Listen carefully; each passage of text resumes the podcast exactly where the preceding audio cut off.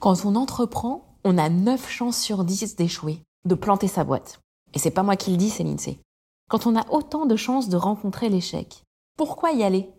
Je suis Fanny Rimbaud et je suis entrepreneur. Depuis trois ans, avec Instinct Collectif, je tends le micro à mes consoeurs et mes confrères pour comprendre ce qui se cache derrière le costume de l'entrepreneur. Dans le podcast qui va suivre, il ne s'agit pas de se donner des tips d'entrepreneur ou de raconter une success story. Et d'ailleurs, si c'est ce que vous cherchez, vous n'êtes pas au bon endroit. Ici, on pose le masque le temps d'une conversation et on parle de la liberté d'entreprendre et surtout à quel prix. Bienvenue sur le podcast d'Instinct Collectif et bonne écoute. Dans les pages qui suivent, il y a les mots rage, honneur, intense, mat pokora, chasse sous-marine, irréparable, nudité, deuil, vertige, handicap, grâce, confusion, couille, Aristote, yak, solitaire, filet de sécurité. Il y a des coups du sort, des coups de bluff et quelques coups de maître. Il y a des soldats, des moines soldats, des joueurs, des marathoniens, des judokas et des rugbymen, des lobbyistes, des guerriers, des acteurs et des séducteurs, des engagés et des bosseurs, des poètes et des financiers. Il y a de l'amour, de la colère, de la liberté et des trahisons. Il y a des rêves et bien sûr il y a la mort, ainsi que ce formidable instinct de survie. Plus dense qu'une séance de cinéma, le portrait. À travers ces 40 rencontres, nous avons vécu une expérience rare, plonger les yeux dans le miroir et y découvrir en superposition de notre visage celui de l'humanité. Tous entrepreneurs, tous semblables et tous foncièrement différents, ils ont vécu la crise de 2020 et souvent celle d'avant sans parler de séismes locaux à l'échelle de l'entreprise. Ils exercent dans tous les secteurs d'activité et viennent de tous les milieux sociaux. Ils ont créé, repris ou hérité. Ils se sont interrogés, remis en cause, traités de tous les noms, félicités, au gré des chocs et des ascensions une fois embarqués dans le grand vide de l'entrepreneuriat. Leurs parcours n'ont rien d'une ligne droite, ce qui nous a apporté cette certitude. La liberté d'entreprendre telle que nous la vivons en France est précieuse. Continuons à la faire grandir. Très clair. Ça répond à ta question de déjà qu'est-ce qu'on fait ici? Non mais qu'est-ce que ça t'inspire? Est-ce qu'il y a des mots qui ont particulièrement... Liberté d'entreprendre. Du coup, liberté d'entreprendre, euh, justement, c'est intéressant parce que je, je euh, ce matin, c'est euh, la journée Nouvelle Voix sur France Inter. Oui, ah, c'est drôle que tu... Pareil, j'étais avec eux aussi. Et, et c'était drôle parce qu'il y avait les trois entrepreneurs, Lucie Bache de Too Good To Go, la boîte de prod Division, et Mm. il y avait Nicolas Julia de Sorar. Ça, Enfin, Sorar, Sorar. Il a dit Sorar, donc je crois que maintenant on peut, s- on peut se mettre d'accord sur le fait que c'est Sorar. Et, et c'est une vraie question, la liberté d'entreprendre. Est-ce que, est-ce que euh, on doit tous pouvoir entreprendre euh, aux mêmes conditions, avec le même projet euh, Tu vois, si, si le projet c'est juste euh, de gagner de l'argent et de s'enrichir à titre personnel, ou c'est de créer de la valeur pour la société, et quelle valeur? Enfin, c'est, tout à fait différent. Donc, euh, liberté d'entreprendre, je, je, sans revenir, sans prôner une société euh, euh, étatique et, euh, où l'État fait des plans quinquennaux et c'est le seul à pouvoir mener à bien des projets, parce que je pense que c'est pas la bonne solution non plus. Mais, mais voilà, peut-être peut-être quelque chose d'un peu plus responsable. Alors, c'est. Enfin, du coup, tu as compris, on est dans une conversation. Je sens que ces 30 minutes vont être hyper frustrantes, qu'on va vouloir faire un volume 2. En tout cas, moi, je sais déjà que j'en aurais envie, mais je suis obligée de passer par une parenthèse. Mais quand tu parles de la liberté d'entreprendre sur, avec cette dimension républicaine, ça me rappelle euh, des discussions que j'avais quand j'accompagnais l'entrepreneuriat féminin dans le 93. Et donc, j'intervenais dans des pôles emploi où euh, il y avait des femmes qui se posaient des questions sur la création d'entreprises. Parenthèse, mais il s'avère que dans un territoire comme le 93, tu vois qu'il y a une, énormément de création d'entreprises de femmes. Et là, tu peux dire, waouh, quel territoire précurseur, avant-gardiste. Ouais, non, en fait, c'est juste que bah, quand tu couples des situations euh, précaires et euh, des difficultés familiales à retrouver un emploi normal, bah, la création d'entreprises est souvent l'issue alimentaire pour, euh, pour des femmes. Bref. Et il y avait quand même beaucoup, il y a quand même beaucoup de questions sur la légitimité. Est-ce que je peux créer Quel bagage j'ai pour créer mon entreprise, etc. C'est un vrai, c'est souvent quelque chose qui peut se poser dans. Je parle de l'entrepreneuriat féminin en l'occurrence, puisque Ouais. c'est ce, cette. Je crois quand même qu'il y a euh, cette fibre-là quand on parle de. Quand on parle auprès de, de, de ces publics. Et justement, moi je disais, mais on a ce conflit de légitimité, mais n'oublions pas que nous, on a une devise républicaine. Euh, que je viens d'oublier, parce Liberté, que je- liberté, égalité, égalité, fraternité, Fraternité. et que la liberté, c'est la liberté d'entreprendre justement. Ce que réclame l'État, c'est ça, c'est qu'on puisse euh, pouvoir créer Mmh. des entreprises et être égaux face à ça. Mhm. Donc c'est intéressant. Mais ce qui est le cas, enfin, on a beaucoup de chance. Et puis, euh, comme le rappelait euh, Nicolas Julia ce matin sur, sur France Inter, c'est, y a, y a, on a un, comment dire, un contexte hyper porteur. Les gens qui disent, Ah, il y a red tape, il y a de la, trop de réglementation, trop de. Non. En vrai, euh, la France, on a quand même la chance d'avoir un terreau hyper fertile avec euh, des gens ultra bien formés, des infrastructures euh, qui fonctionnent. Enfin, faut. Mais justement, à quel prix? Enfin, ce que je veux dire, Mais toi, c'est qu'est-ce que... tu veux dire par là? Tout le monde, ça veut dire tout le monde ne doit pas entreprendre ah non, c'est pas ça que je veux dire. Ce que je veux dire, c'est que il y a, il y a des gens qui entreprennent et je suis pas sûre que ce soit pour le meilleur pour nous tous collectivement, puisqu'on est dans un podcast qui s'appelle Instinct collectif. Mm. Je pense qu'il il manque parfois une dimension collective, en tout cas long terme, moyen long terme, à un certain nombre de projets. Quel a été ton propre élan entrepreneurial du coup Si on fait le lien avec l'impact et le. C'est vraiment, moi je fais de l'entrepreneuriat comme on fait de la politique. C'est-à-dire il y a vraiment un projet social, sociétal derrière euh, ce qu'on fait chez We Trade Local et c'est c'est moi ce qui m'anime, ce qui m'anime. C'est-à-dire c'est exactement comme euh, euh, ouais euh, travailler, enfin c'est- travailler à la transformation de la société par le biais de l'entreprise, qui est à mon sens aujourd'hui dans un contexte où peut-être le politique est, est peut-être moins opérant, euh, est sans doute la façon la plus efficace d'avoir de l'impact. Je pense, on peut en penser, enfin c'est bien ou c'est mal, ça, ça m'appartient pas, mais je pense que des entreprises comme Coca-Cola ou comme L'Oréal ont aujourd'hui plus de capacité à transformer la société que euh, n'importe lequel des États, euh, même le plus puissant en, l'absence d'un gouvernement mondial, les multinationales sont ce qui est de plus proche de ce qui est de disséminer des bonnes ou des mauvaises pratiques. Du coup, si peut juste poursuivre un peu ce, ce- fil rouge là qui vient d'émerger, euh, toi demain, on est dans une voilà. attention utopie caricature, hein. disclaimer. toi présidente demain ou toi dictatrice demain, tu, tu as le, tu peux dire quelle boîte, euh, tu, tu veux dire ah non ça ce type de boîte ça ne pas pas, pas dans mon pays, Euh, pas chez Hortense Land quoi. On n'a pas ça, on n'a pas ça nous. Qu'est-ce- quels sont les, les, les secteurs, les, les boîtes que tu... Non, je pense que c'est pas comme ça parce que, enfin, la, tentation de dire ah oui les pétroliers, il faut les interdire, etc. et C'est idiot parce que, en l'absence d'autre chose, on en a besoin aussi. Donc en fait, c'est pas pas ça le sujet, mais c'est juste dans la création justement aujourd'hui d'entreprises, euh, peut-être se demander la répartition de la valeur créée, euh, la répartition, enfin l'utilisation des ressources. Le fait de faire grandir les gens, la formation, euh, c'est des sujets qui devraient être, euh, comment dire, constitutifs dans les statuts. Donc, euh, il y a le statut d'entreprise à mission, mais c'est quand même euh, assez embryonnaire pour l'instant comme tentative de voilà de régulation. Et puis c'est pas du tout enfin il y a rien d'obligatoire là-dedans. C'est euh, opt-in. Il n'y a pas de bonification euh, fiscale. Il n'y a pas euh, voilà il y a- pas d'incitation particulière sur ces statuts-là. Donc bon ça reste quand même assez minimal Hmm. Donc, quels sont les statuts de We Trade Local? Entreprise à mission Entreprise à mission.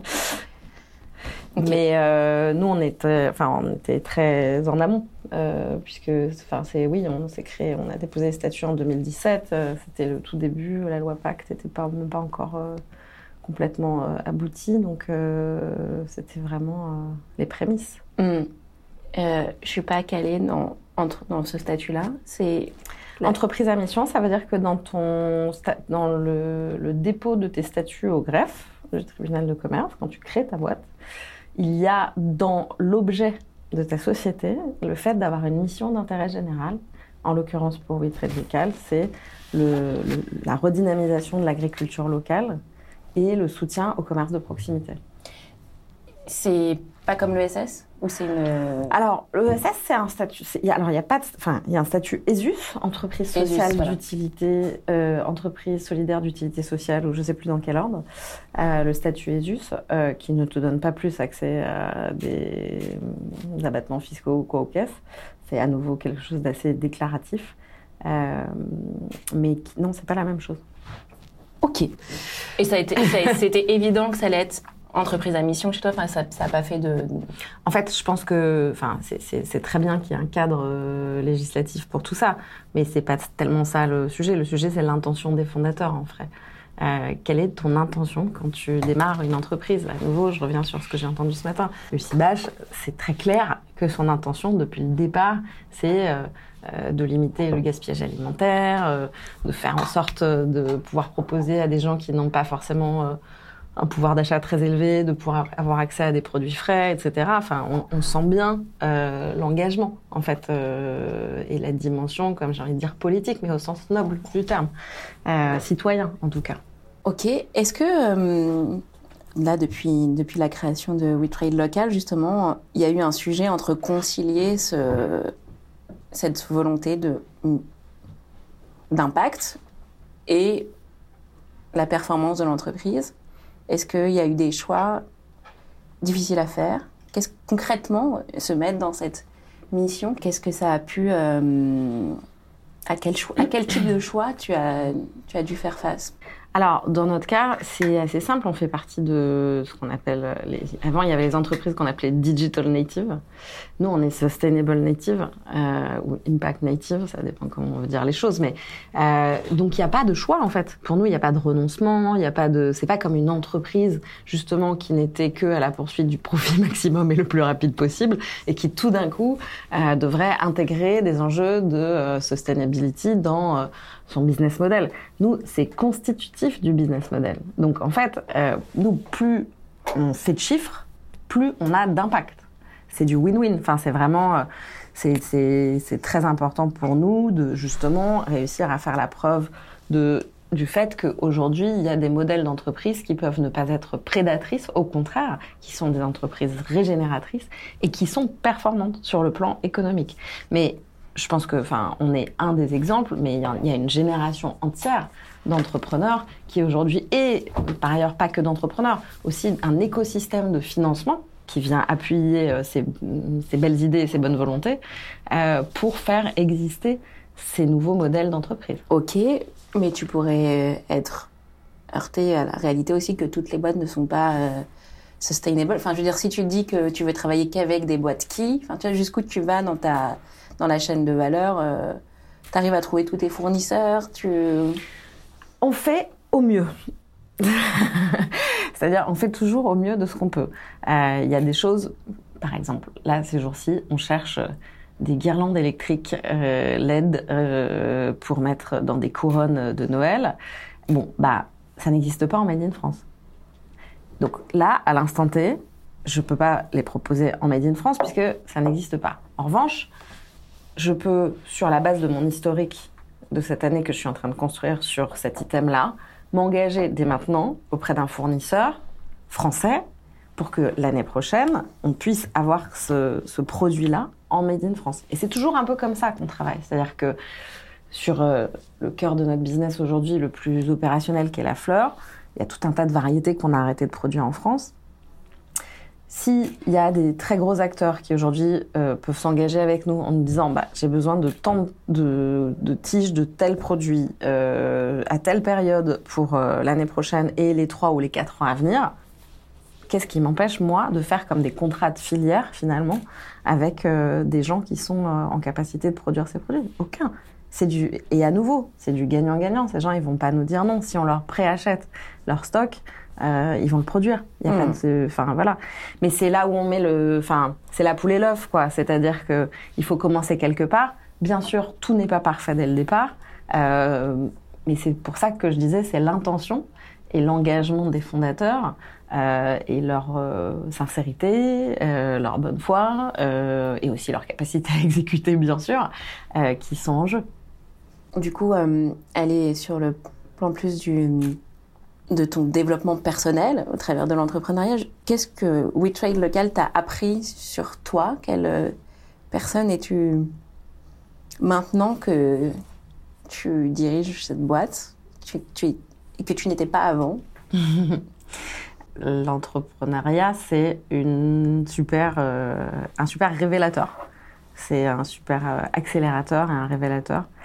Euh, moi, ce que je, ce que j'ai appris sur moi, c'est que j'ai sans doute une capacité plus importante euh, que la moyenne à rallier des gens euh, et à créer du consensus. Euh, et c'est quelque chose que alors à la fois j'ai fait un parcours dans la communication, donc c'est pas bizarre, euh, mais en fait il y a une question de, je sais pas comment dire si c'est une question, tout le monde dit maintenant c'est l'énergie, euh, on sait pas trop qu'est-ce que ça veut dire, mais bon voilà, au moins ça, ça a le mérite de justement de ne braquer personne quand on dit ça, mais euh, mais il y a, ouais je pense qu'il y a une question, il y a une façon d'être.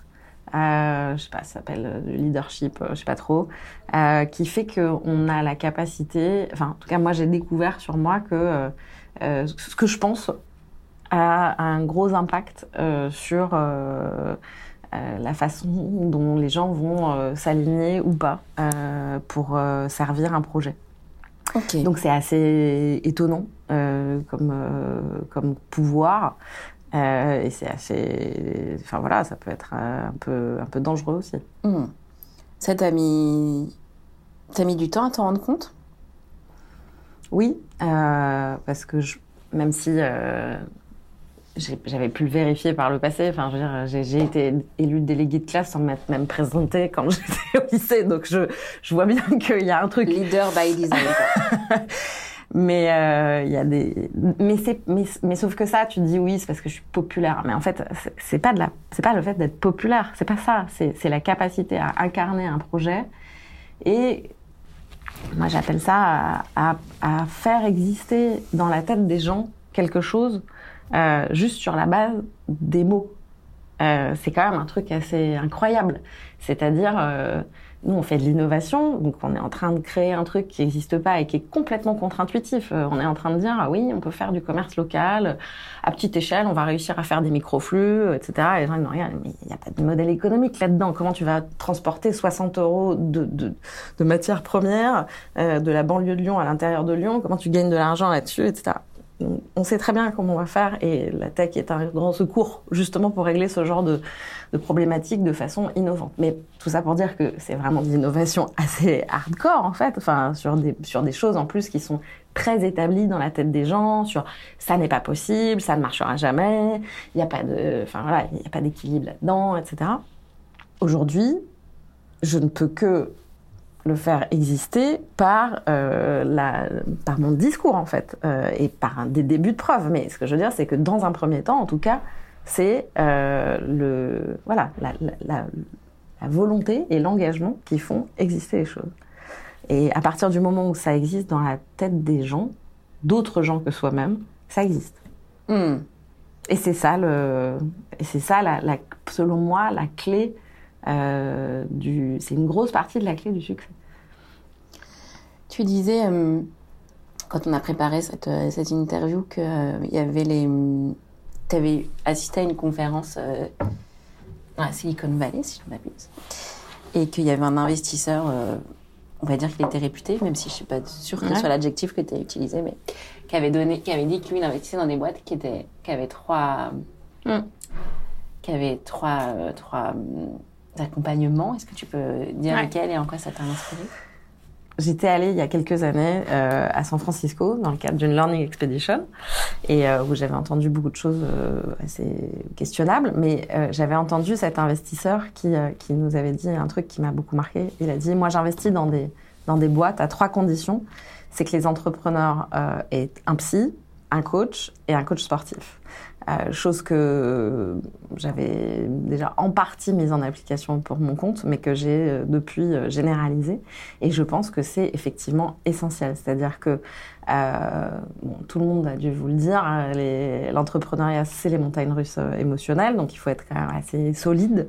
Euh, il faut pas tomber de l'arbre dès qu'il y a un coup de vent, quoi, parce que sinon ça ça marche pas. Euh, donc il faut quand même avoir une espèce de foi. C'est un truc assez particulier.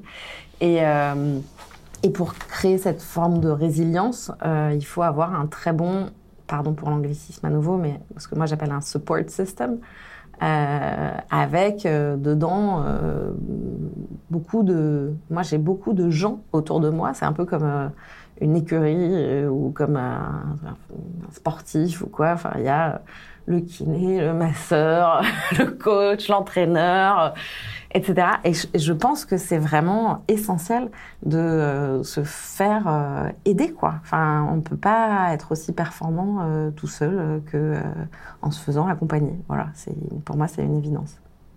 Quand tu regardes justement le, le, le- si on imagine qu'il y a un encéphalogramme, tu vois, qui est installé sur justement ton, tes émotions euh, en, fonction du parcours de la boîte. On voit les, les up et les down, là, les- ils, ils disent quoi? Est-ce qu'il y a un pattern de tes situations de, de stress, de joie euh, Comme si on regarde cette courbe et la vraie vie, qu'est-ce que qu'est-ce qu'on voit?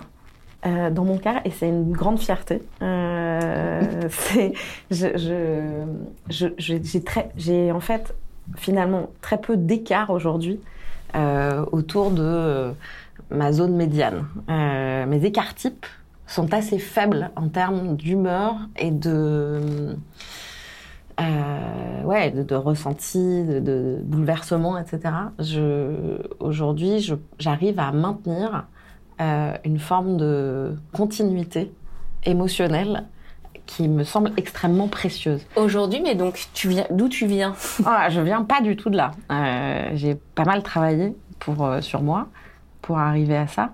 Et effectivement, je, regarde mes, mes années, euh, quand j'avais entre 20 et 30 ans, euh, j'avais des très gros écarts, très très gros écarts. Et euh, je pouvais être très euh, exaltée et, euh, très déprimée. Et voilà. Et aujourd'hui, j'ai réussi à, réduire ces écarts de façon assez considérable euh, par plein plein de pratiques euh, différentes, euh, mais qui passent essentiellement par euh, la connaissance de soi et le fait déjà de savoir quand on est en train de se mettre dans le rouge, euh, que ce soit en plus ou en moins, c'est-à-dire en positif comme en négatif, et euh, de s'auto-réguler. Euh, comme je disais aussi par un- une forme de discipline assez forte. Euh, qui passe par la discipline notamment alimentaire, euh, sportive. Euh, voilà, c'est vraiment une question de, mais sans que ce soit chiant, quoi. Enfin, ce que je veux dire, c'est que quand on parle de discipline et de routine, etc., souvent on se dit oh là là, on a vu dans un couvent. C'est pas du tout le cas. C'est, c'est au contraire, ça me permet, je pense, d'explorer assez loin toujours un certain nombre de d'aspects de, de, de, de ma personnalité, des relations humaines, euh, enfin voilà, Euh, mais tout en ne perdant pas le fil euh, de moi-même. Est-ce que tu avais atteint cet équilibre émotionnel et c'était euh, un bagage, euh, un asset, une compétence qui t'a permis d'entreprendre ou c'est via Retrade Local que tu as réussi à équilibrer cette, euh, Je, je- cette balance? Je pense que c'est un peu des deux. On est euh, là en novembre euh, 2022, à la date anniversaire à laquelle moi je suis rentrée euh, il y a 21 ans d'Afghanistan, euh, où j'étais euh, reporter de guerre avec euh, mes collègues euh, malheureusement euh, dans des cercueils. Donc quand on est confronté à ce type d'expérience euh, assez jeune, puisque j'avais euh, 22 ans, euh, je, je pense que euh, soit on dévise complètement, soit on apprend effectivement d'ordre et dé- Enfin, moi, ça m'a tout de suite mis quelque part du plomb dans la cervelle, c'est le cas de le dire, sans mauvais jeu de mots. Euh, mais ça m'a quelque part un peu lesté, euh, mais au bon sens du terme. C'est-à-dire que des expériences comme ça, ça ancre forcément. Enfin, soit ça fait exploser, soit ça ancre, parce que ça donne, enfin, ça oblige à une forme de distance, en fait. Euh, donc moi, j'ai... Et le fait d'avoir travaillé dans cet environnement de de, de- des médias, euh, mais une classe particulière de médias, les, reporters de guerre, etc. On est confronté quand même à des situations d'urgence euh, ben, incroyable, quoi. Et du coup, moi, j'ai la conscience aiguë tous les jours dans ce que je fais que justement, je ne sauve pas des vies et que je vais pas mourir. Et personne de mon équipe, en fait. Personne ne va mourir à la fin de la journée. Donc ça va. Tout va bien. Parce que pour le coup, j'ai vraiment été dans des situations où les gens pouvaient mourir. Et, euh, voilà. Et donc, cette espèce de ouais, de distance euh, qui n'empêche pas d'être en prise complètement et avec, euh, avec la vie, au contraire. Mais je trouve ça assez sain et c'est ce que j'essaye notamment de, transmettre aussi aux équipes. Euh, parce que quand on fait des métiers en plus, comme nous, on est sur une population de gens qui sont hyper engagés vu la cause qui est la nôtre, on peut vite se, cramer quoi par, par engagement on pourrait travailler 24 heures sur 24, euh, jamais s'arrêter. Euh, et voilà, et, je pense que ça serait pas très bon pour notre écologie personnelle. Donc tu as mis en place des gatekeepers pour que... Comme quoi? Un psy, un coach, un coach sportif. Là, c'est pour l'échelle personnelle, mais pour l'équipe. Pareil. Euh, comme, ok. Pareil. Euh, en fait, on a euh, une politique, notamment, qui favorise, enfin, c'est pas juste des 20 mots, mais juste le fait que les gens puissent prendre du temps pour justement prendre soin d'eux. On a y compris créé des jours off qui s'appellent des jours prendre soin de soi, c'est-à-dire, par exemple, n'importe quoi, on a fait la fête un peu trop tard. Si on va au bureau, on va être en fait de mauvaise humeur. Et donc, ça va plomber l'équipe. En fait, il vaut mieux rester chez soi. Et ça va. Et même pas travailler, c'est pas du télétravail. C'est si t'as pas envie de venir aujourd'hui parce que t'es pas dans le bon mood, parce que t'as trop bu hier, ou parce que ta grand-mère euh, va pas bien, ou, quoi que ce soit, toute chose qui ne mérite pas un, arrêt médical euh, en bonne et due forme, bah c'est ok en fait. Et donc, rien que ça, ça veut dire que ça amène les gens à s'interroger sur comment ça va. Hmm. Après, c'est des trucs, euh, c'est plein de petits trucs. C'est commencer les réunions par euh, une météo. Pour que les gens sachent, avant d'entamer des sujets opérationnels, dans quel état émotionnel les uns et les autres sont.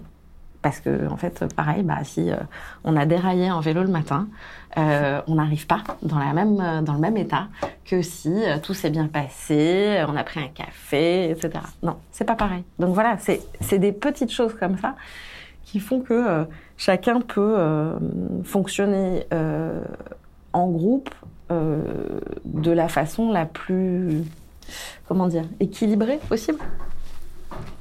On arrive dans les quand même dix dernières minutes de notre échange et il y a une part d'intrigue qui demeure évidemment, sinon c'est pas drôle. Et je ne sais pas si on va la résoudre, mais j'aimerais la poser comme ça. C'est dans ce qui m'intrigue, il y a à la fois ce contraste entre euh, un parcours euh, où il y a eu l'appel de l'adrénaline. Enfin, je veux dire, euh, évidemment, on n'est pas reporter de guerre à 22 ans si on va pas chercher ça, quoi.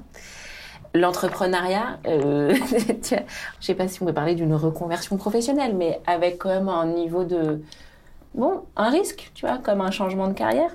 Et en même temps, ce discours du du maître yogi. ça, c'est bizarre. C'est pas bizarre, mais ça s'appelle une polarité.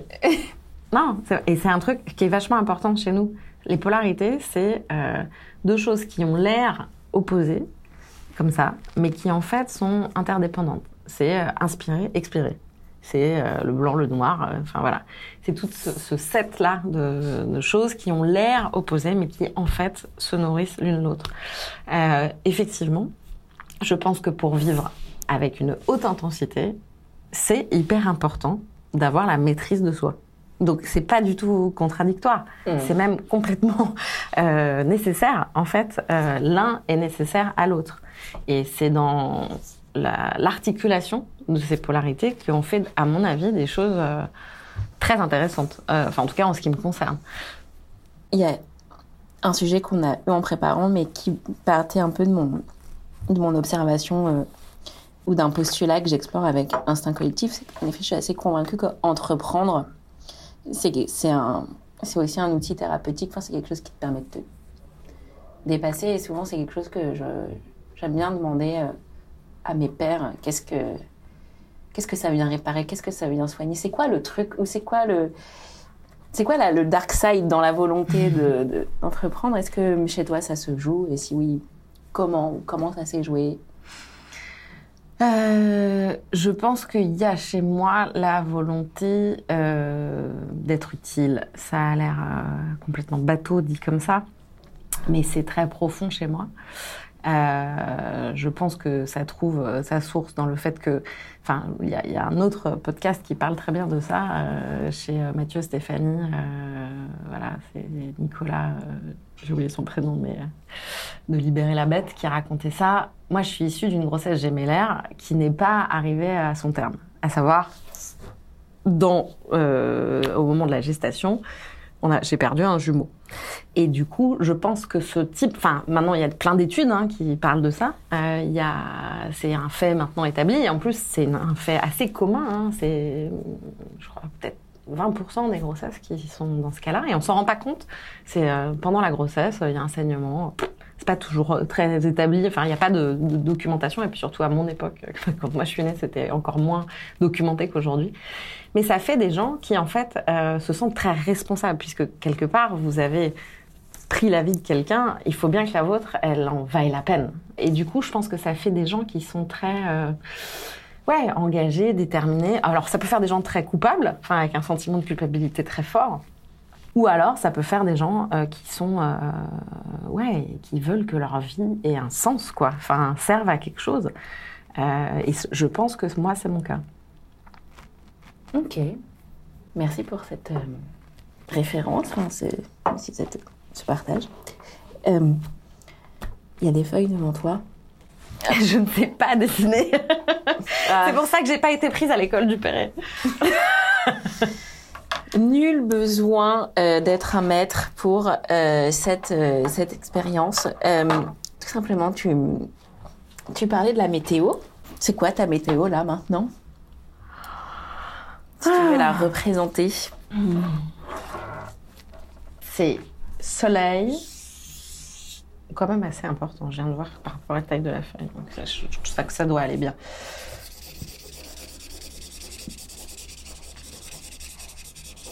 Soleil avec un petit peu quand même de brume, parce qu'en ce moment c'est le mois de novembre que j'aime pas trop. Mais ce que j'aime dans le mois de novembre, c'est ce contraste entre les journées hyper lumineuses comme ce matin et avec la brume qui fait cette lumière à la monnaie là euh, ou à la Turner qui moi me plaît beaucoup. Donc ça c'est sur l'aspect météo et aussi parce que j'ai un très gros rendez-vous demain où je vais jouer une grosse partie de, de- de- des prochaines années. Et donc euh, je suis quand même un peu inquiète. Enfin pas inquiète mais je suis euh, voilà. Je, j'ai hâte d'y être et en même temps je me dis oulala que- comment ça va se passer? Voilà. Donc euh, donc météo soleil parce qu'il déjà comme j'ai dit il fait beau aujourd'hui. Pour moi c'est très important le temps qu'il fait. Mais avec quand même un peu de brume qui va se lever dans la journée Ok, ah, c'est drôle, je la sentais. Je me suis dit. Euh... Pardon, pardon. Ok, est-ce que tu as un rituel pour préparer cette échéance euh, Eh ben, j'ai fait un shiatsu. Hier, bien sûr. Non, mais j'y vais pas. Au contraire, tout ça est très.